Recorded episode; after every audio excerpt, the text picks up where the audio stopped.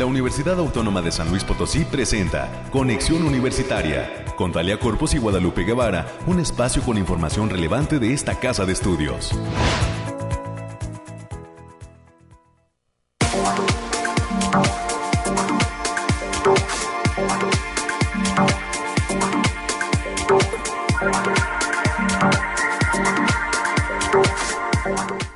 Y señores, bienvenidos todos a esta emisión de Conexión Universitaria. Soy Talia Corpus y le pido que se quede con nosotros hasta las 10 de la mañana. Ya está listo todo el equipo de este espacio de noticias de la Universidad Autónoma de San Luis Potosí para informarle de manera muy puntual y precisa sobre lo que acontece en la universidad pública más importante del estado potosino. Usted nos puede sintonizar, ya lo sabe, en las frecuencias de casa, las de Radio Universidad 88.5 FM, 1190 de AM en San Luis Potosí capital y su zona conurbada y el 91.9 FM que tiene como sede la ciudad de Matehuala y ofrece cobertura en diferentes municipios del altiplano potosino. A través de internet en cualquier parte del mundo que tenga eh, pues este acceso se puede visitar la página radio y o también descargar la aplicación que se ha desarrollado para teléfonos inteligentes desde la USLP. Así se llama, así la encuentra y ahí viene una pestaña que corresponde justamente a las frecuencias universitarias. Quédese con nosotros porque pues traemos un programa lleno de invitados y de temas relevantes sobre lo que acontece en nuestra institución. Qué decir que al fin es viernes, es quincena, pero eh, pues esto no debe ser motivo para bajar la guardia ante el incremento en los contagios por COVID-19. Lo ideal es quedarnos en casita. Dice el meme por ahí que circula en redes sociales, ya es viernes, ya no salgo, pero todavía me emociono, ¿verdad? y así lo tenemos que aplicar por las condiciones sanitarias que se están presentando en el estado de San Luis Potosí. Nos lo decía nuestro experto universitario, el doctor Andrew Comas, hay que salir hoy de la casa al trabajo, de la casa a la escuela y viceversa. Y bueno, pues qué decir en el caso de quienes eh, pertenecen al sector educativo y se tienen que aplicar la vacuna contra el coronavirus. Bueno, allá haríamos esa excepción, ¿verdad? Para que puedan contar con este inmunológico y además sobrellevar las reacciones de la vacuna que también han ocasionado una cantidad importante de memes y de comentarios a través de las redes sociales. Hay quienes sentimos que el brazo se nos puso como de Popeye, así grandote, duro, como consecuencia del piquete de la vacuna. Y hay quienes definitivamente tuvieron que pasar el día descansando en reposo, eh, tomando la medicina correspondiente y pues atendiendo estas reacciones. Pero lo ideal es hacer esto, contar ya con nuestra segunda dosis de vacuna contra COVID-19. 9 de la mañana ya con 4 minutos. Le recuerdo también que tenemos líneas de enlace. Nos puede llamar al 444-826-1347 y 48. Son los números directos a nuestra cabina. La transmisión es en vivo y en directo desde las instalaciones de Radio Universidad. Y si por alguna circunstancia ajena a su voluntad en algún momento se pierde este programa, recuerde que en Spotify se encuentra el podcast con la hora completa de Conexión Universitaria. Lo encuentra en el canal de la UASLP. Vamos presentándole a usted lo que tenemos preparado para este viernes. Hablaremos en el primer bloque de entrevista con la doctora Ana Laura Fonseca Patrón. Ella es investigadora de la Facultad de Ciencias Sociales y Humanidades y nos va a contar qué es la lógica y cómo se estudia. Después, a las 9.30 de la mañana, en los temas culturales, Hoy hablaremos con el maestro Eduardo Castillo Medina, quien es docente de la Coordinación Académica en Arte y nos hablará sobre los proyectos de investigación artística a desarrollar en 2022. Por último, tendremos la participación del doctor Fernando Díaz Barriga. Es investigador del Centro de Investigación Aplicada en Ambiente y Salud de CIACIT y el tema que ha elegido para esta ocasión se titula Simple y sencillamente 7. Así es que ya tendremos su participación en el último bloque informativo a las 9.45 de la mañana. Esto más las secciones de costumbre que usted ya conoce, el reporte del clima, los temas de COVID-19, las noticias universitarias con América Reyes, así como el resumen nacional y nuestra pequeña dosis de ciencia para concluir con este ejercicio informativo. Son ya las 9 de la mañana con 6 minutos. Arrancamos ahora.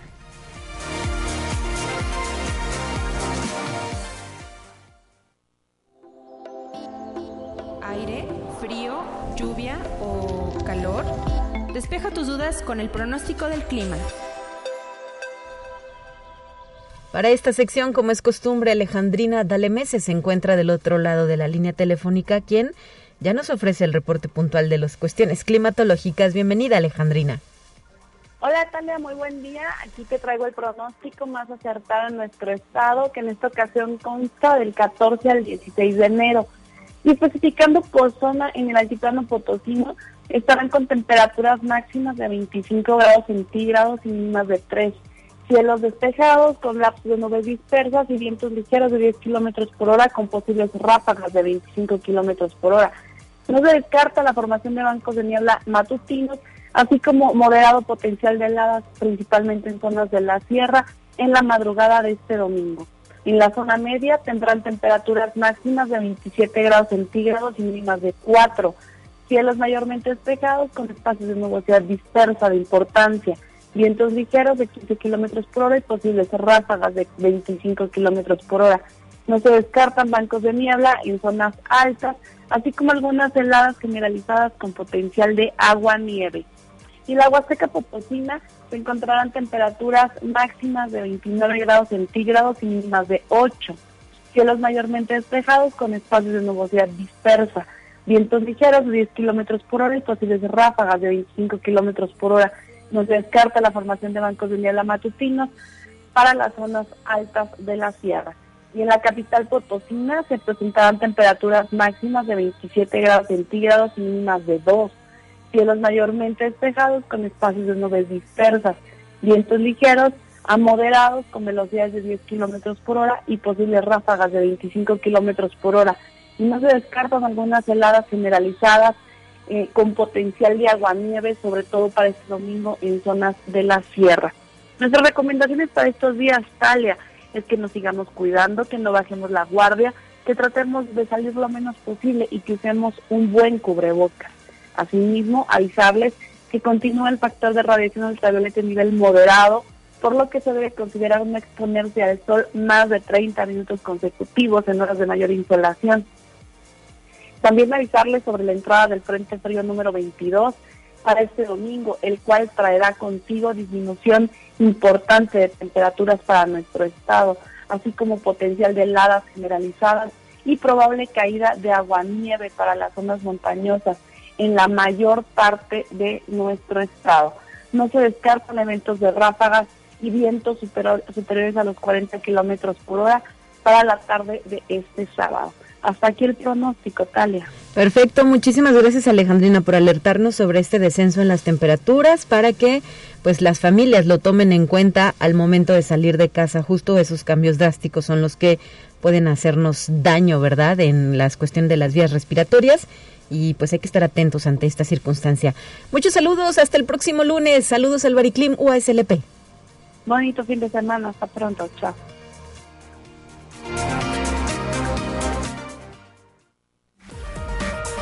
Lo más relevante del reporte COVID-19. Así es, hablemos de COVID-19 porque el Banco Mundial en su informe sobre perspectivas económicas mundiales, vaticina que el crecimiento mundial se desacelerará notablemente del 5.5% en 2021 al 4.1% en 2022 y mire al 3.2% en 2023. La economía mundial está entrando en una pronunciada desaceleración en medio de las nuevas amenazas derivadas de las variantes de la COVID-19 y el aumento de la inflación la deuda y la desigualdad de ingresos, lo que podría poner en peligro la recuperación de economías emergentes y en desarrollo. Además, la filial china de la automotriz Volkswagen comunicó el cierre provisorio de una planta operada conjuntamente con el grupo First Automobile Works en la ciudad de Tianjin, China, como mm, también una fábrica de componentes. Esto a causa de los brotes de COVID-19 registrados recientemente. Esta semana ambas, ambas plantas realizaron pruebas de COVID dos veces para todos los empleados y aún se esperan resultados. La Cruz Roja de Estados Unidos enfrenta su peor escasez de sangre en más de una década, lo que supone un riesgo preocupante para la atención de los pacientes en los hospitales. Así ha declarado por primera vez en una crisis nacional de sangre en medio de la oleada de contagios de COVID-19, provocada esto por la variante Omicron. La organización suministra alrededor del 40% de la sangre en el país, asegura que ha experimentado una disminución del 10% en la cantidad de donantes. En Estados Unidos se transfunden anualmente más de 16 millones de unidades de sangre y productos sanguíneos y se necesitan más de 45 mil unidades diarias. Por otra parte, datos de la Organización Mundial de la Salud indican que en las últimas 24 horas se han detectado casi 3.4 millones de nuevos contagios de COVID-19 en el mundo. La cifra constituye un nuevo récord diario en un contexto de propagación de la variante Omicron, la cual se convirtió en dominante.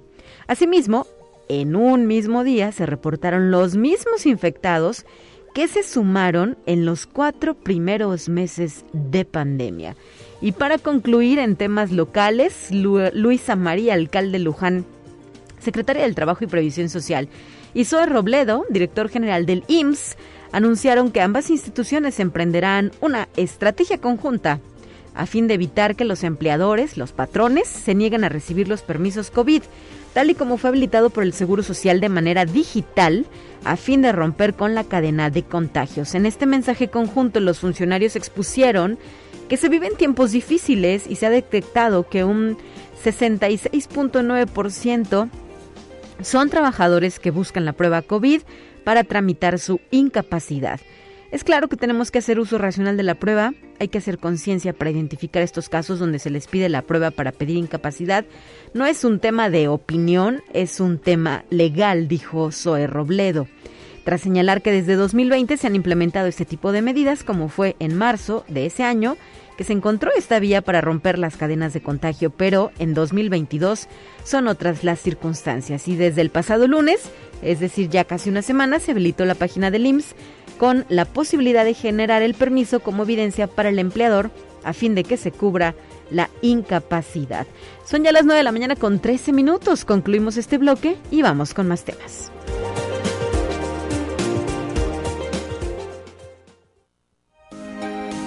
Escucha un resumen de Noticias Universitarias.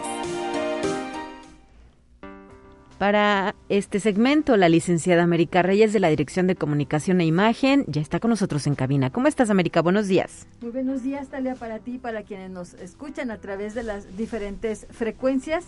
Y bien, pues ya como bien lo mencionabas, ya es, ya es viernes, viernes de que también nos toca la vacuna y este y vamos a darle la información y el Centro de Investigación en Ciencias Biomédicas a través del Círculo de Lectores Letras Vivas invita a la charla con el escritor Samuel Hernández, quien este sábado 15 de enero presentará de forma virtual sus libros Derrumbe y Convulsiones. La cita es a través de la plataforma Zoom a partir de las 18 horas. Sigue las transmisiones a través del Facebook Live del centro. Y la División de Vinculación invita al, curso de Implementación de las 9S, que busca generar un ambiente de trabajo seguro en la organización, el cual está dirigido a los líderes de proceso. Consulta las fechas de realización durante el mes de febrero y marzo de este 2022. Para mayores informes con Julisa González al teléfono 4441 027200, la extensión es la 7118, o bien puedes mandar un correo a julisa con doble s gonzález.uaslp.mx. Y el Campus Salinas invita a sus estudiantes a revisar los requisitos para la inscripción al semestre enero-julio del 2022, pues la fecha para la inscripción en línea de las materias se abre este lunes 17 de enero. Para mayores informes pueden consultar el Facebook Campus Salinas UASLP. Y también el día de mañana, 15 de enero, el Tianguis de Productos Orgánicos Maculite Otzin arranca actividades de 2022 con la instalación del primer mercado del año y te esperan con bolso en mano y cubrebocas, obviamente, en la calle de Niño Artillero sin número, allá en la zona universitaria poniente, a partir de las 11 de la mañana y hasta las 4 de la tarde. Y la maestría en Gobierno y Políticas Públicas de la Facultad de Derecho invita a tomar el curso Género y Políticas Públicas, que será impartido por la doctora Sara Serna del 21 al 25 de febrero de 2022. Para mayores informes e inscripciones en el correo licet herrera.uaslp.mx. Y hablando de, las, de, los, de los temas de COVID, también hay que recordar que esta casa de estudios, a través del Centro de Investigación en Ciencias de Salud y Biomedicina, ofrece el servicio de detección de coronavirus a través de su unidad diagnóstica que funciona con previa cita. Pueden reservar en el correo citasixap.com y si tienes duda, comunícate al teléfono 4448 26 1450, la extensión la 8500. Y la Facultad de Ciencias de la Comunicación convoca a todos los egresados y egresadas interesados en titularse por el examen general de egreso, el EGEL. Comunica a partir eh, del proceso de preregistro para la aplicación de la evaluación será del 12 al 27 de enero de 2022. Los interesados pueden enviar un correo a arturo.patino.uaslp.mx. La evaluación se realizará eh, desde casa del 28 de marzo al 1 de abril de 2022. Y como ya lo habíamos mencionado, Talia, durante toda esta semana, ya el próximo lunes, para todos los interesados e interesadas en cualquiera de las 100 licenciaturas que ofrece esta casa de estudios en sus ocho campus, se les informa que el proceso de admisión 2022-2023 arrancará este próximo lunes 17 de enero. El trámite de prescripción mismo que va a concluir hasta el 31 de mayo. Para mayores informes pueden ingresar a la página https dos puntos diagonal diagonal aspirantes.uaslp.mx. Así es, América, hay que recordar que estamos en esta cuenta regresiva rumbo al inicio, el arranque del proceso de preinscripción a la Universidad Autónoma de San Luis Potosí. Hemos recibido el mensaje de la doctora Sandra Muñoz, que nos acompaña desde la Facultad de Ingeniería, siempre atenta a este espacio de noticias, y nos reitera que están a las órdenes de las y los aspirantes por si tienen alguna duda sobre las carreras de esta entidad académica que es una de las que presenta pues muy alta demanda, excelente calidad y acreditaciones y además eh, pues eh, tiene una amplia oferta de licenciaturas en ingenierías. Em, pueden comunicarse eh, los aspirantes al teléfono 444 8 26 23 30 por si tienen alguna inquietud. Reiterar la página eh, tú tienes el dato de nuestra página de internet habilitada para este preregistro, América. Sí, es https dos puntos diagonal diagonal aspirantes.uaslp.mx. Que este trámite lo tienen que hacer de forma personal, que no acepten ayuda de desconocidos, eh, que además sí hay una cuota de recuperación, esta se paga en el banco y se les otorga su documento para poder realizar esta transacción y pues fuera de ello no hay algún otro costo que cubrir. Ajá, y hacer hincapié de que todo es de manera virtual, no hay necesidad de venir hasta el edificio central, todo es de manera virtual a través de, la página que ya hemos mencionado. Así es. América, muchísimas gracias. ¿Algo más con lo que quieras cerrar? Pues nada más que, que, se cuiden mucho, hoy nos toca la vacuna, este, esperemos que no nos haga mucha reacción y como lo mencionabas, cuides, cuídese como cuida su dinero porque ya también es quincena. sí, la cuesta de enero y la perspectiva económica mundial, ya lo dijo el Banco mundial, pues pinta complicado. Hay que hacer un uso racional del recurso. Gracias. Bye. Hasta la próxima.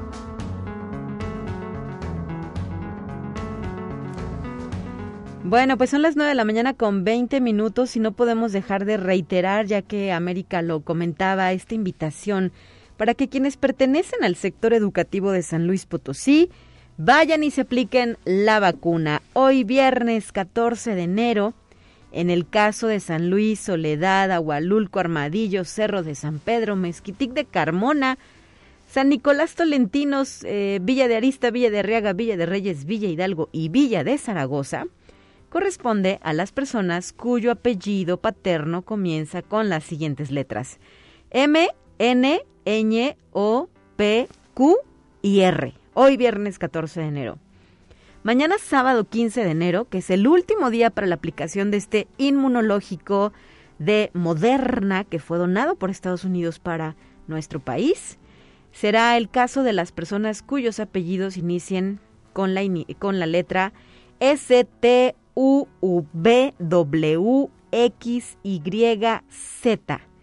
Así eh, que no pierdan esta oportunidad de aplicarse la vacuna contra COVID-19. Esto porque a pesar de que hayamos enfermado y con todo y que recibimos en el año pasado la vacuna de Cancino, pues existe una posibilidad de reinfección, como lo han señalado los expertos. Em, los puestos de vacunación, los puntos de vacunación, los reiteramos también. La Universidad Politécnica, la Escuela Normal del Estado, la Primaria Justo Sierra en la colonia Las Piedras, la Universidad Tecnológica, el Tecnológico Regional, la Escuela Secundaria Ingeniero Camilo Arriaga, la llamada ESCA. En eh, todos estos puntos se puede llevar a cabo la aplicación de la vacuna. Y para Matehuala, para la gente que nos está escuchando en la zona altiplano, hoy es el último día de aplicación de vacuna. Las personas que tienen que asistir es quien es su primer apellido, comienza con las siguientes letras. Q, R, S, T, U, V, W, X, Y y Z. Se brinda atención también para docentes de los municipios de Matehuala, Real de 14, Cedral, Vanegas y Villa de la Paz. Y la sede de aplicación en este caso es la Escuela Secundaria Francisco Zarco, ubicada en la calle de Francisco y Madero y la carretera central a Matehuala. El resto de los municipios eh, del interior del estado, pues la mayoría fueron en una sola jornada el pasado miércoles 12 de enero.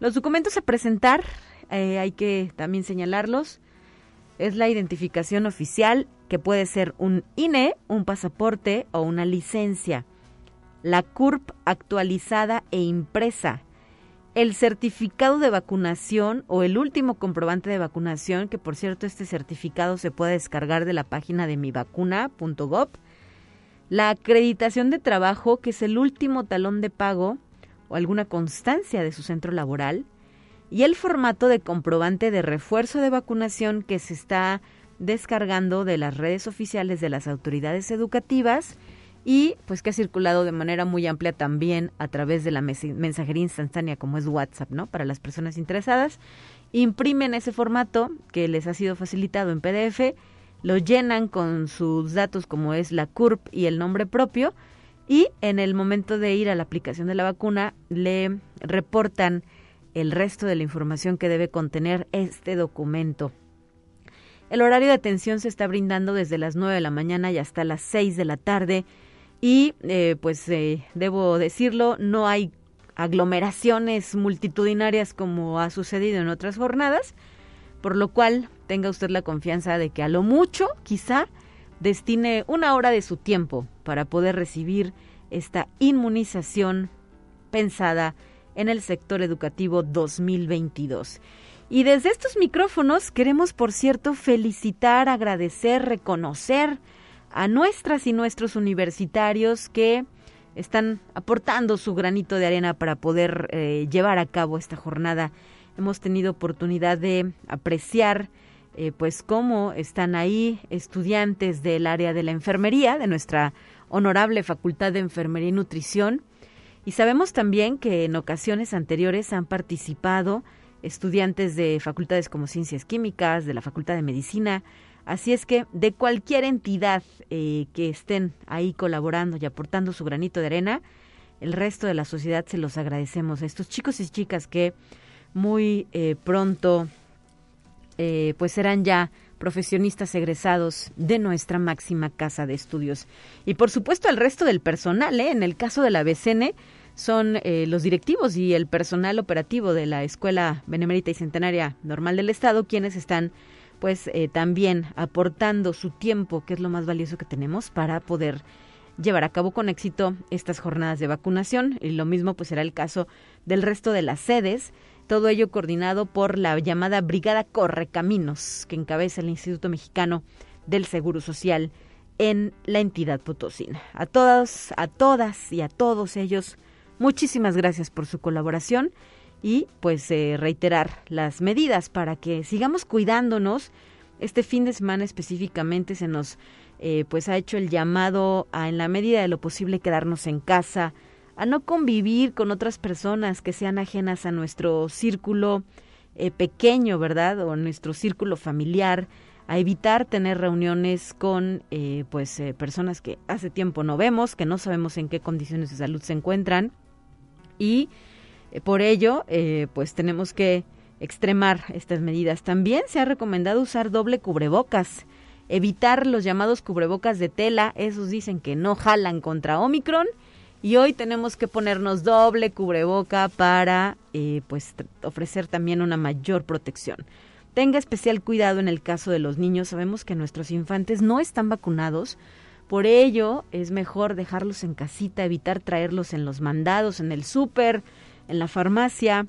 Y eh, pues eh, es preferible, ¿verdad?, que pasen una o dos semanas eh, mucho más tranquilas en casa que arriesgarlos a que puedan y que puedan contraer la enfermedad y pero aún después pues eh, ser fuente de contagio para otras personas. Sabemos también que en el caso del sector educativo se ha dado a conocer que no van a volver a clase este siguiente lunes como originalmente se había planteado y que se va a extender esta llamada cuarentena, ¿verdad? Porque siguen tomando clases aunque en formato virtual pero tentativamente regresarían hasta el próximo 24 de enero de manera presencial a las aulas en el estado de San Luis Potosí.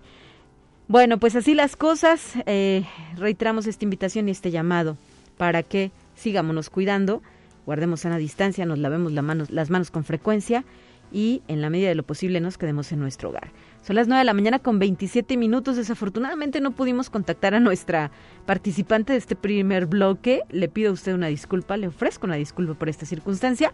Pero vamos a ir a una pausa y de regreso seguiremos platicando de temas importantes. Quédese en esta frecuencia, ya volvemos.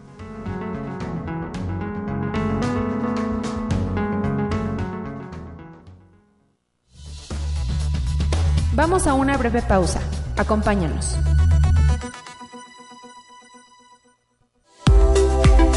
Conexión Universitaria ya regresa con más información.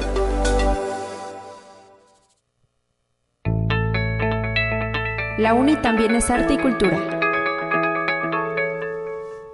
Son ya las 9 de la mañana con 31 minutos y para continuar en esta ocasión recibo en la línea telefónica al maestro Eduardo Castillo, docente de la Coordinación Académica en Arte de nuestra universidad de donde, por cierto, también es el encargado académico. Muy buenos días, maestro. Hola, hola, buenos días, Calia. ¿Cómo estás? Muy bien, con el gusto de saludarte a través de la línea telefónica. ¿Cómo te va? Eh, bien, bien, bien, pues aquí, aquí listos para platicar un, ratito con ustedes.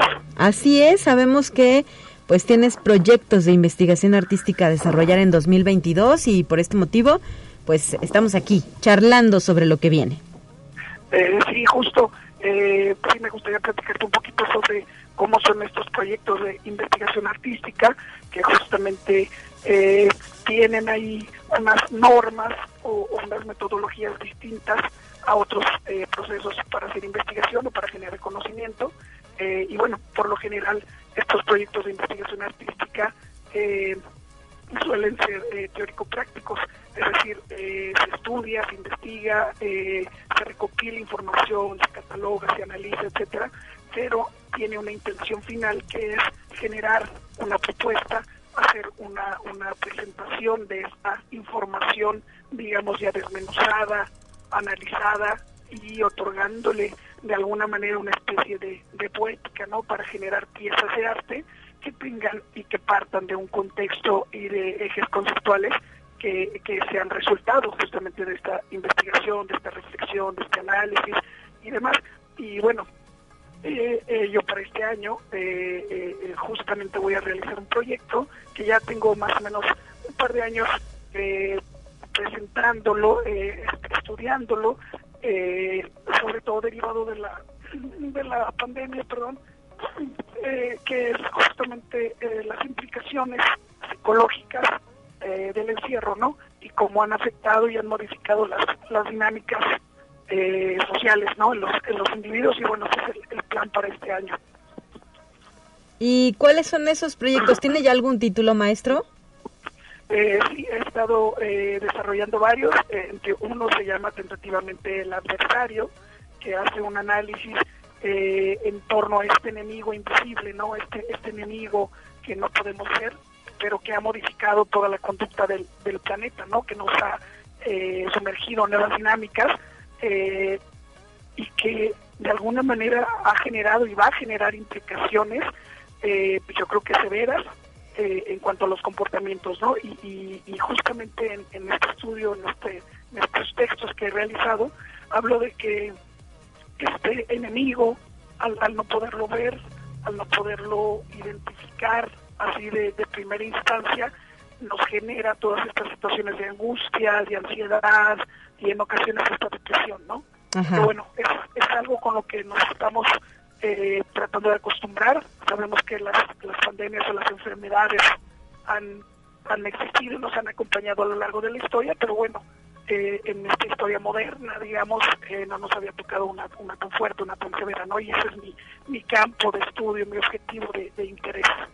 Específicamente, ¿a través de qué forma de expresión artística lo estarías proyectando, maestro Eduardo Castillo Medina?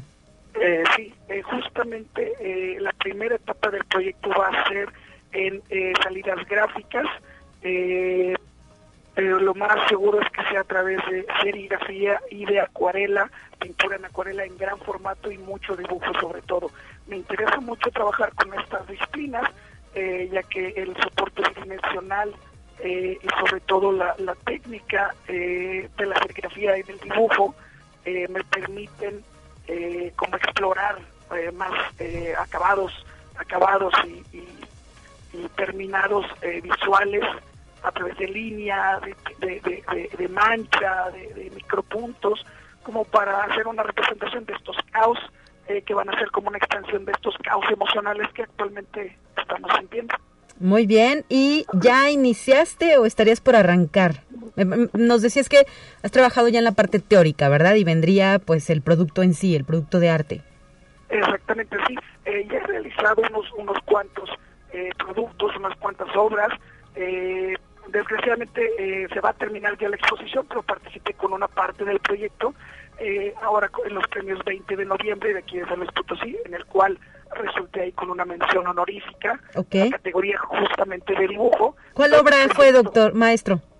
Ah, eh, la obra se llama justamente El Adversario. El Adversario, ok. El Adversario, y eh, bueno, me parece que hoy se termina la exposición, pero justamente es una pequeña muestra, una probadita de lo que va a ser el proyecto. Esta obra consta de cuatro piezas. Eh, una es una acuarela en gran formato, otra es una fotografía, la otra incluso fabriqué un, un pequeño pedazo de piel sintética, el cual fue intervenido con tatuaje, etcétera, etcétera, ¿no? Entonces más o menos va por ahí el proyecto y yo creo que este proyecto se podrá eh, apreciar o, lo podré exponer a finales de este año eh, por ahí en una en una exposición que estoy que estoy planeando. Muy bien, y eh, pues ¿habría algún número en total de piezas que resultarían de, de este proyecto o qué te has planteado? sí, eh, justamente estoy pensando entre 12 o 15 piezas, eh, bueno, y comentando que a veces que tal vez alguna pieza esté conformada de más piezas políticos, pero en general van a ser unas de 12 a 15, de 15 trabajos en gran formato, más o menos por ahí como llegando al, al 1.50 eh, más o menos como de metro y medio, que para la categoría en dibujo o serigrafía ya se considera gran formato. Sí, muy grande. y, maestro, todo ello, de que, eh, digamos, en la parte económica, ¿lo sustentas tú mismo o es el producto de alguna beca, de algún estímulo que has conseguido? Eh, sí, bueno, justamente este proyecto lo voy a desarrollar eh, derivado también de, de una de un nuevo cargo que ya voy a tener ahí en la la coordinación académica en arte, el cual ya, ya me integro como, como profesor investigador de tiempo completo. Excelente, muchas felicidades. sí, muchas, muchas gracias, estoy muy contento por eso y justamente eso me va a permitir desarrollar más mi investigación, tener más tiempo para para poderla presentar y que bueno que de alguna manera impacte en la comunidad universitaria. Muy bien, pues enhorabuena y eh, estaremos pendientes de los resultados de esta propuesta del, del proyecto a desarrollar en 2022. Maestro Eduardo Castillo Medina, de reserva de que quieras agregar algo, pues te agradecemos que nos hayas acompañado en esta ocasión. Eh, muchísimas gracias, eh, Talia. Este, espero ya más adelante, en, un, en varios meses, perdón, en varios meses más, eh, estarlos por ahí invitando a la exposición y que vean el, resultado del proyecto. Y pues muchísimas gracias por el espacio. Gracias a ti, te escuchamos un poquito afectado de la garganta, te agradecemos enormemente que hayas aceptado dialogar con nosotros. Sabemos que son días complicados, ¿verdad?, en cuestiones de salud. Un abrazo a la distancia y que te recuperes muy pronto, maestro. muchas gracias, un abrazo, gracias. Bueno, pues son ya las 9 de la mañana con 39 minutos y hay más información que le vamos a presentar a usted enseguida. Son los temas de carácter nacional.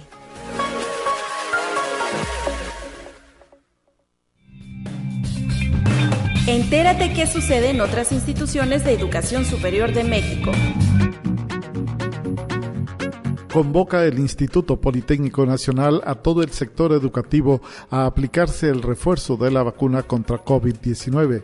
El director general del instituto, Arturo Reyes Sandoval, y funcionarios del gobierno de Guanajuato verificaron las actividades de la jornada de vacunación contra COVID-19. Allí el director destacó que como se aprecia en la actualidad, a pesar de que haya una variante nueva del coronavirus SARS-CoV-2 circulando, la vacunación va a permitir que haya menos casos graves. Conexión Universitaria. En Michoacán, la presidenta honoraria del DIF estatal, Grisel Tello Pimentel, y el rector de la Universidad Michoacana de San Nicolás de Hidalgo, Raúl Cárdenas Navarro, firmaron un convenio de colaboración en materia de servicio social y prácticas profesionales. Con ello, los estudiantes y pasantes podrán participar en el programa Nicolaitas por el Bienestar, que desarrolla el gobierno del Estado a través de esta dependencia. Conexión Universitaria.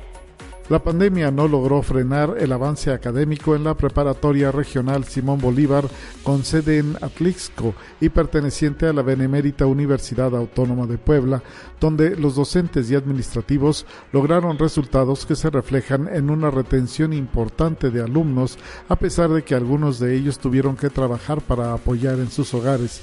Así lo manifestó la rectora Lilia Cedillo Ramírez luego de escuchar el primer informe de labores del director de esta unidad académica, David Aguilar Moctezuma. Conexión Universitaria. La Universidad Autónoma del Estado de Morelos reactivó el macromódulo de vacunación contra COVID-19 esta vez para inmunizar a los trabajadores de la educación de los municipios de Cuernavaca, Huitzilac y Tepoztlán, tanto del nivel básico como del medio y superior, en su dosis de refuerzo con la vacuna moderna en el campus norte de la Universidad Autónoma del Estado de Morelos. Se realiza la vacunación para los docentes de estos tres municipios mencionados, para quienes estarán disponibles 9.000 vacunas entre ambos días, los cuales se aplicarán en un horario de 9 a 16 horas.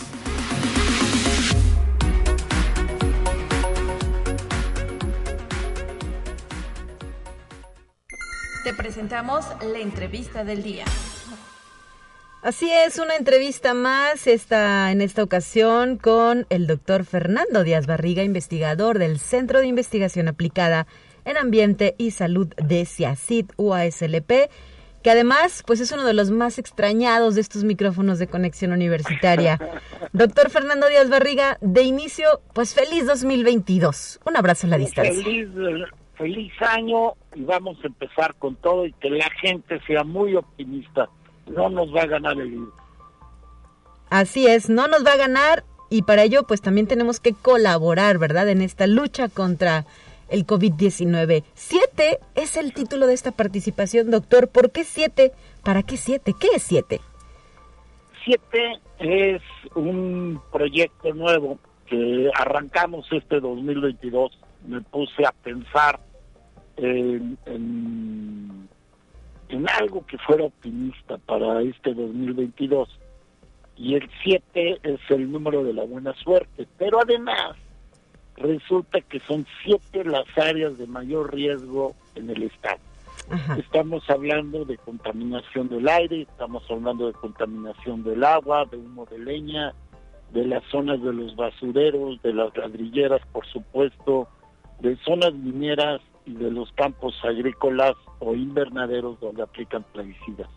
Estos siete son escenarios humanitarios donde hay miles de personas, miles, y en algunos casos como el aire y el agua, cientos de miles afectados e impactados por amenazas químicas, físicas y biológicas. Pero estos siete lugares, estos siete escenarios, además están impactados evidentemente por el virus, y no solamente el de la COVID-19, sino el del dengue, y eh, donde además hay pobreza, marginación, y donde hay desesperación terrible por cuestiones económicas.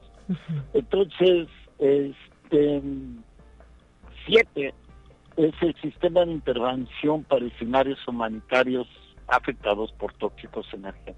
Así es el, título del proyecto que ustedes van a desarrollar. ¿Por qué?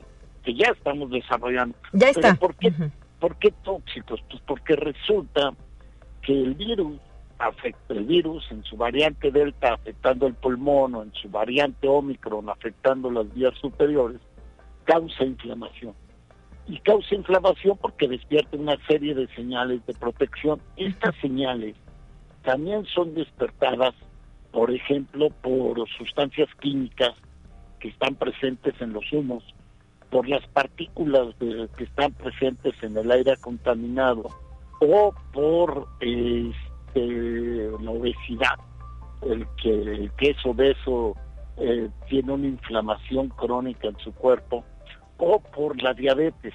Este, entonces estamos hablando de una interacción entre condiciones de salud, entre condiciones ambientales, entre condiciones sociales y el virus.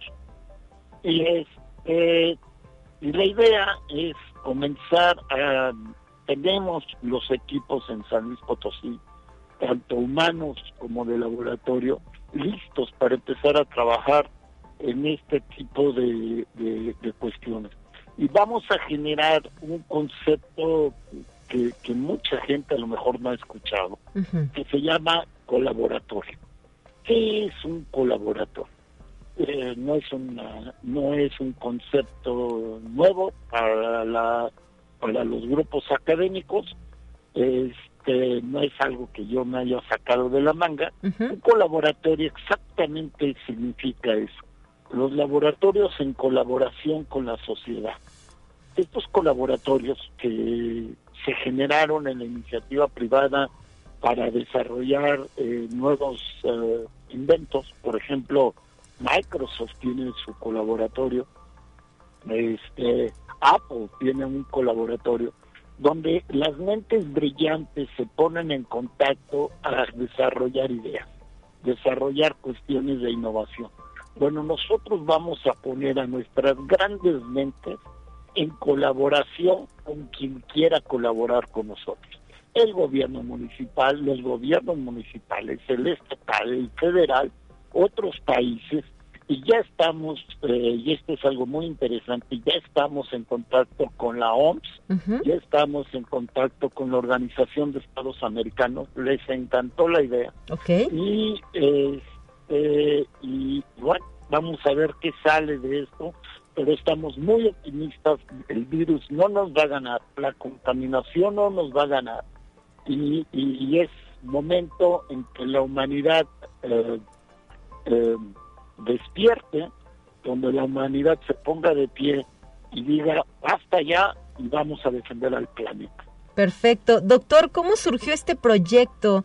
Eh, ¿Es, eh, es este mm, consecuencia de algún otro? Es decir, ¿es continuación más bien de algún otro? Claro, claro, claro. Es continuación del proyecto Virus, que amablemente nos apoyó el COPOSIT, donde el proyecto Virus nos permitió conjuntar a estas grandes mentes y, eh, y donde empezamos a trabajar en toda la comunidad y la joya de la corona fue el sistema de, poner en marcha las escuelas. Nosotros seguimos teniendo en mente este proyecto virus, pero ahora le metimos otros eh, condimentos, ¿no? Porque creo que tenemos la capacidad de hacerlo. Creo que tenemos las mentes en esta universidad para hacerlo, ¿no? Es, es una universidad donde va a cumplir 100 años de autonomía el año que viene, donde estamos celebrando los 99 años de autonomía, pero, pero más allá de la autonomía, la sociedad tiene que estar orgullosa de su universidad, no por ser autónoma, sino por ser una institución pública al servicio de la sociedad. Efectivamente. Por ser una institución que concentra eh, grandes mentes y que es capaz de dar respuestas a las problemáticas de San Luis Potosí primero y de México después y del resto del mundo al final. Y doctor, ¿quiénes intervienen? Si pusiéramos eh, nombres, grupos de trabajo, eh, estudiantes, investigadores, ¿quiénes forman parte de este gran proyecto y tan ambicioso? nada más para que veas, tenemos alrededor de 25 investigadores. El, número de estudiantes varía porque se gradúan y se van, pero en este momento hay alrededor de 20 estudiantes de posgrado y eh, contamos con la colaboración de varias instituciones como por supuesto nuestra institución hermana, eh, que es el IPC, pero este, también con gente del Instituto Nacional de Salud Pública y estamos nosotros a su vez ya asesorando a otras universidades del país y ya comenzamos a trabajar en Bolivia y en este y en Panamá a petición de la Organización Panamericana de la Salud. Tenemos contacto con investigadores brasileños y de Argentina. Este, hemos empezado a hacer pláticas con Nigeria este, a través de la Organización Mundial de la Salud. Y la idea es vender esto, este concepto, el colaboratorio, donde tenemos que colaborar y donde no se trata, sí se trata de, de protección, pero ya hay gente trabajando con la vacuna, padrísimo, hay gente que sabe que tiene que usar cubrebocas, padrísimo.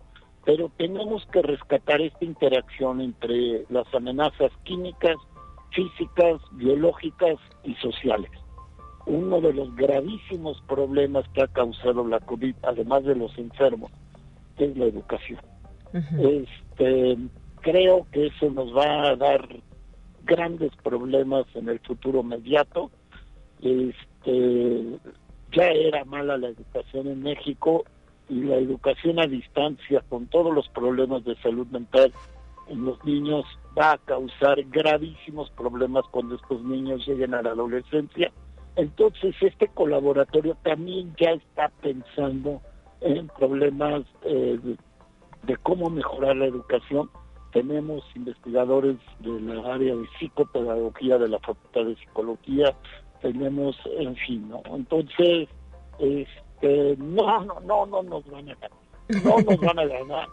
Eh, yo verdaderamente quiero que los radioescuchas estén muy optimistas, que se cuiden mucho, que se, no es una broma este virus, no es una broma, no es un catarrito, pero este tampoco es para sentarnos a llorar. Claro. Y, eh, doctora, en el caso específico, ¿este proyecto en México se aplicaría en San Luis Potosí, en el estado? Sí, de hecho, ahorita estoy en el estacionamiento de Coposito. este, tengo una reunión, ya, ya vamos a empezar a tener reuniones con la amabilidad de siempre de gestión del Coposit para eh, trabajar con eh, el gobierno del estado.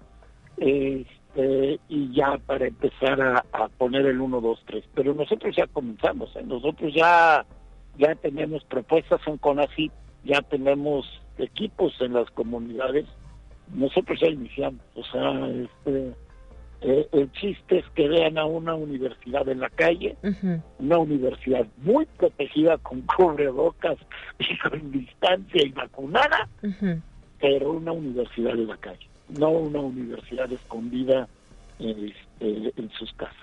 Y, eh, doctor, en este sentido me gustaría saber, ¿está enfocado a la zona huasteca, la zona metropolitana? Está enfocado a todo el estado.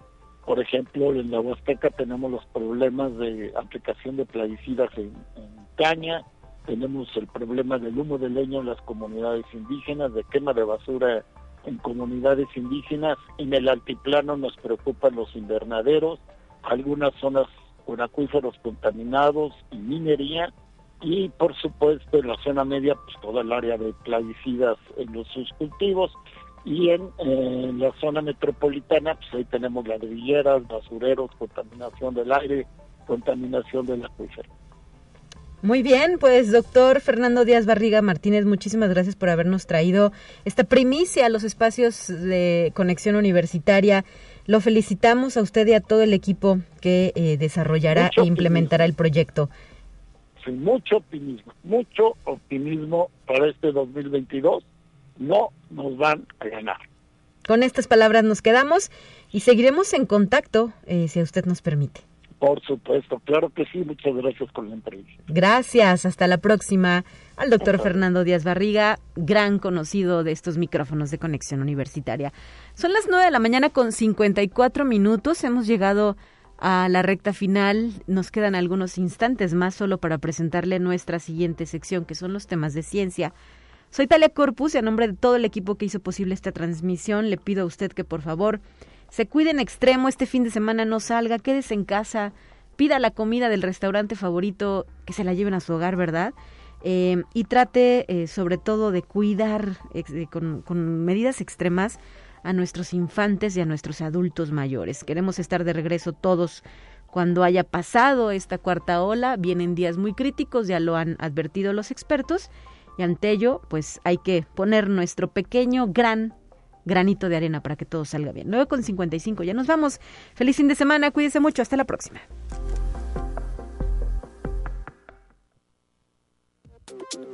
Así avanza la ciencia en el mundo. Descubre investigaciones y hallazgos que hoy son noticia.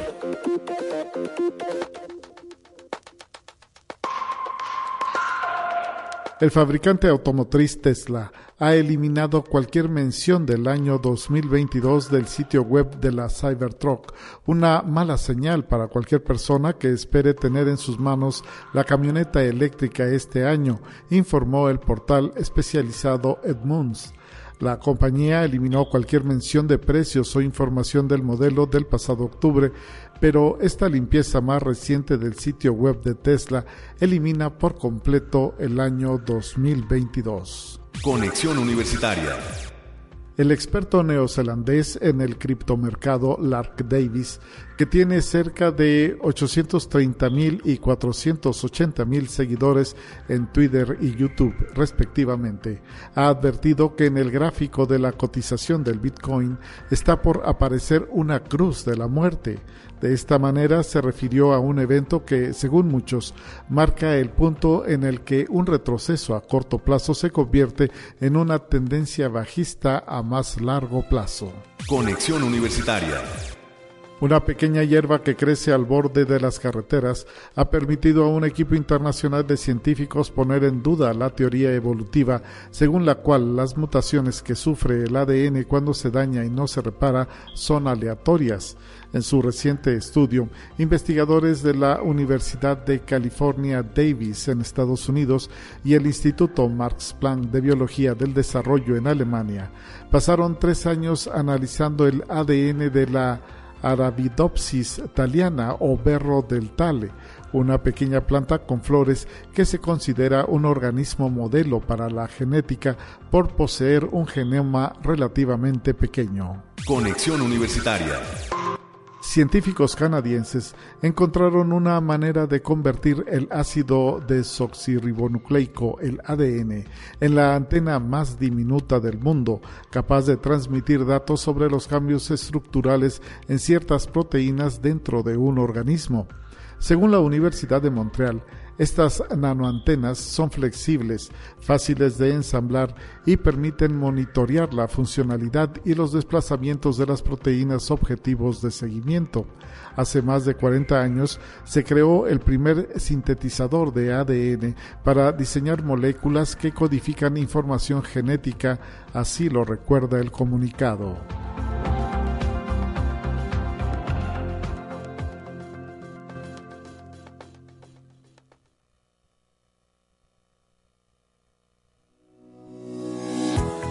La Universidad Autónoma de San Luis Potosí presentó Conexión Universitaria con Talia Corpus y Guadalupe Guevara. Sintoniza de lunes a viernes de 9 a 10 horas en Radio Universidad 88.5 FM y 1190 AM en San Luis Potosí. En el 91.9 FM con cobertura en el Altiplano Potosino o en el resto del mundo por el portal www.uaslp.mx y la app UASLP de descarga gratuita.